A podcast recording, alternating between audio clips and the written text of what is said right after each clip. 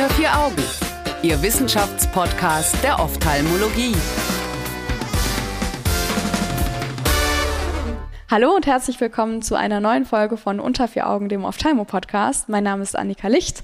Ich freue mich, dass Sie wieder zuhören. In diesem Monat werden wir unterstützt von CIMA und von unserem Experten, nämlich der Professor Findel aus Wien. Vielen Dank, dass Sie heute wieder mitmachen.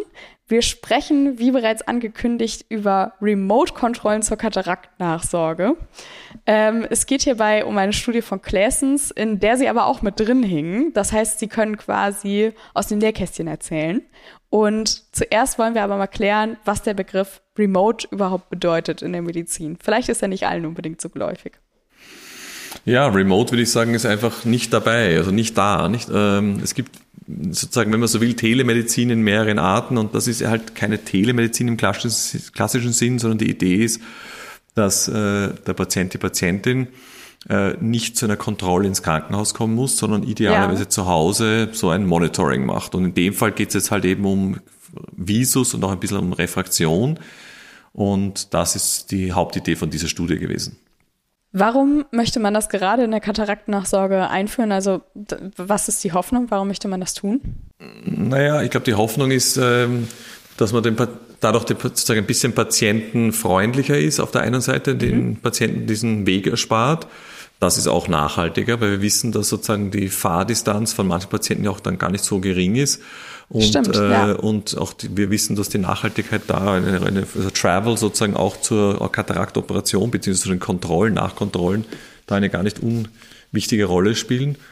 Und natürlich hängt ja auch oft noch viel mehr dran, weil Sie wissen, es gibt ja einige Patientinnen und Patienten, die schon älter sind, die keine eigene äh, keine eigenes, kein eigenes Auto mehr fahren. Das heißt, die müssen dann ja. gebracht werden, da müssen dann plötzlich Kinder, Kindeskinder oder Schwiegerkinder sozusagen dann bei helfen, die können dann wieder bei der Arbeit fehlen. Die, also es hat sozusagen auch ein paar Implikationen drumherum. Also ein Riesenaufwand für viele Patienten. Ja. Abs absolut, genau. Und so gesehen macht es schon Sinn, äh, so ein Remote Monitoring unter Anführungszeichen zu machen. Ähm, und das war eben auch das Ziel dieser Studie. Ich finde es ganz wichtig, dass Sie das mit der Nachhaltigkeit nochmal erwähnt haben, denn ich hatte in der Anmoderation total vergessen zu erwähnen, warum wir uns unterhalten. Denn wir sprechen jetzt erstmal über Nachhaltigkeit in zwei Folgen. Und das hier ist quasi die zweite Folge davon. So, das ist jetzt also noch nachgeschoben für die Anmoderation. Muss man ja auch mal sagen.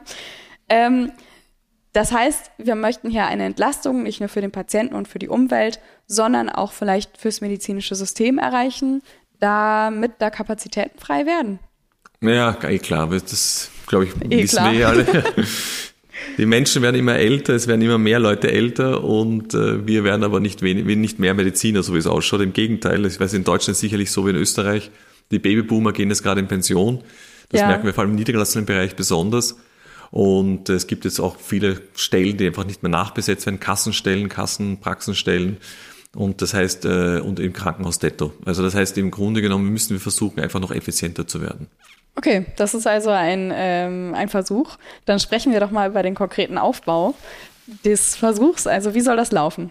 Naja, das ist, das ist auch ein bisschen die Schwierigkeit von dieser Studie gewesen, sage ich gleich vorweg in der Realität, weil die Patienten müssen also einen Computer oder Laptop haben. Sie müssten auch ein Smartphone haben, mit dem sie dann diesen Laptop fernbedienen. Aha. Und sie müssen dann eben entsprechend, äh, sind die Anweisungen zwar schon sehr genau und auch, glaube ich, gut dargestellt, aber es hat sich dann schon herausgestellt, dass es für viele Patientinnen und Patienten nicht leicht war.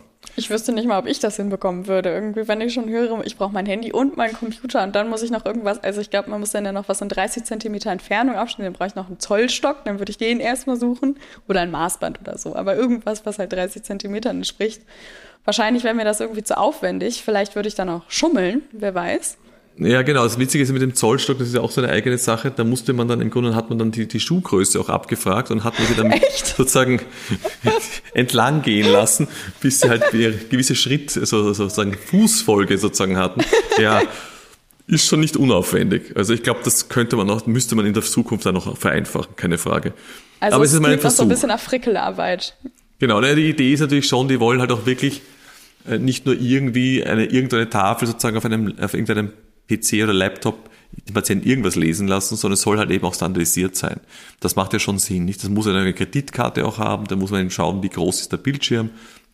und davon ab äh, sozusagen quasi im Grunde das System kalibrieren und die Distanz ja. eben zum Bildschirm kalibrieren. Ja. Und das ist eben recht aufwendig. Danach, das geht dann schon. Also das ist dann nicht mehr so schlimm. Äh, und, und ja, die Ergebnisse werden wir dann sehen, die haben wir noch nicht. Ja, das, sind, das sind noch verblindet. Das ist eine randomisiert kontrollierte Studie. Wir haben, glaube ich, 20 Patienten bei uns inkludiert, aber wir haben gesehen, dass die Inklusion gar nicht leicht war, weil es einfach viele Patienten gab in der Altersgruppe, die wir jetzt operieren. Das sind ja typischerweise 70 plus, die meisten, dass da noch recht viele einfach keinen eigenen Computer oder Laptop haben oder auch kein Smartphone. Also vielleicht wird es in der Zukunft immer relevanter bei den Leuten, bei denen das dann schon angekommen ist. Ja, ich gehe davon aus, dass es schon wesentlich einfacher sein wird äh, in, in ein paar Jahren, wenn die Babyboomer sozusagen dann in unsere, in unsere Gasse kommen, wie man so schön sagt. okay, aber eigentlich ist es ja auch schon so, dass man in der Augenheilkunde viel reingucken muss. Also ich habe mich die ganze Zeit gefragt, gut, man macht ja in der Augenheilkunde nichts anderes, als irgendwie zu schauen, wie sieht's im Auge aus, wie sieht das Auge aus. Und genau das fällt ja weg. Und genau das ist ja aber auch die Nachkontrolle, sonst könnte man die Patienten ja auch zum Optiker schicken. Genau, und ich glaube, das ist auch ein bisschen die Schwierigkeit, die wir in der Augenheilkunde haben. Nicht? Ich meine, wenn es sozusagen jetzt um Probleme der Adnexen geht, also Lid äh, oder um, um das Auge herum, dann kann man mit einem eigenen Foto, mit einem Smartphone ja schon recht viel sozusagen ja. äh, durchaus aussagen. aber sobald, Fall. genau, aber sobald man tiefer hinein will, wird es schwierig. Und ich denke auch, dass, äh, dass äh, das geht dann schon wieder fast leichter in, im, im Bereich Medical Retina, also Netzhaut, wo man eben vielleicht irgendwelche eigenen, sozusagen kleinen OCDs hat, die durchaus die Patienten dann vielleicht zu Hause haben. Gibt es ja schon einige mhm. Typen, also sozusagen auch Seriengeräte und Prototypen. Das ist natürlich aufwendig, aber, aber durchaus ähm, schon, schauen schon die Bilder wirklich ziemlich gut aus und lassen sich sicher auch recht gut äh, auswerten. Und da ist sicher auch AI natürlich äh, eh in aller Munde. Nicht ist sicher da eine Möglichkeit auch, die uns zu unterstützen in, in der Auswertung von diesen vielen Bildern, die vielleicht zu Hause dann irgendwann gemacht werden. Aber gerade im vorderen Augenabschnitt ist es dann gar nicht so einfach, nicht? Also zu schauen, ist das Auge jetzt halbwegs entzündungsfrei?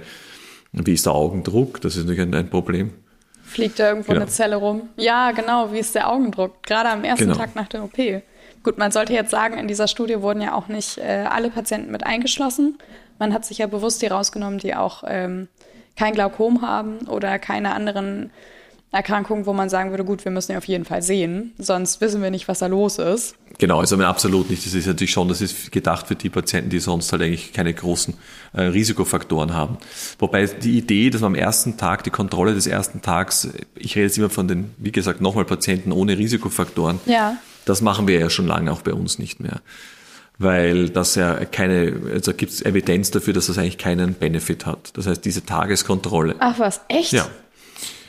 Aber auch nicht, was den Augeninnendruck wir betrifft. Reden nicht von, wir, am ersten Tag wir reden nicht von Glaukompatienten. Wir reden jetzt in dem Fall von Patienten, die kein Glaukom haben.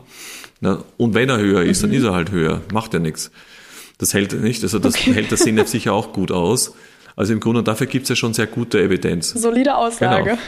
Genau. äh, und, und, heutzutage auch mit, mit, mit unseren Absaugtechniken und mit den Viskoelastika, die wir verwenden, sind diese Druckwerte nicht so, nicht so, auf, nicht so gravierend. Wie gesagt, ein Glaukompatient ist was anderes. Ja.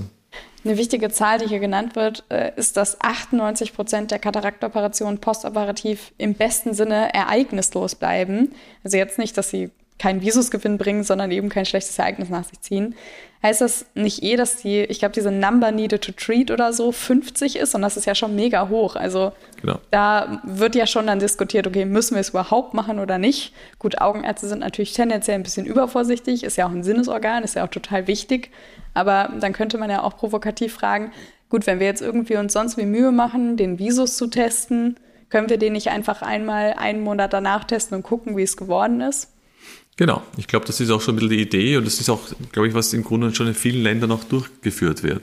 Mhm. Ja, das im Grunde, und das ist halt die Frage, ob man das dann selber testen will oder jemand anderen testen lassen will, wie eben ein Optiker, wie das im ja. anglosächsischen Raum ja auch durchaus der Fall ist, dass die Patienten dann gar nicht mehr ins Krankenhaus oder, oder in das chirurgische Zentrum zurückkommen. Äh, oder, oder eben, ob, ob der Patient das überhaupt zu Hause selber macht, alleine. Ja, äh, das, ist durchaus sicherlich anzudenken. Ja, also ich glaube, wir, wir kontrollieren wahrscheinlich zu viel. Aber natürlich gibt es ab und zu einen Fall, wo man sich denkt, Gott sei Dank habe ich den kontrolliert. Also es ist halt eh immer das ja, Gleiche. Ja. Aber auch nicht Wahrscheinlich also, wie beim Glücksspiel. So, wenn man einmal einen hat, denkt man sich, aha, dafür mache ich das also. Ich sage, ein gutes Beispiel ist die, nicht die Kontrolle der Netzhaut eines Myopen.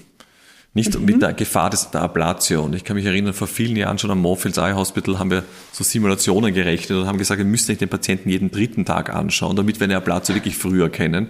Und das ist, glaube ich, Echt? schwer zumutbar, dass man jemanden hundertmal im Jahr anschaut.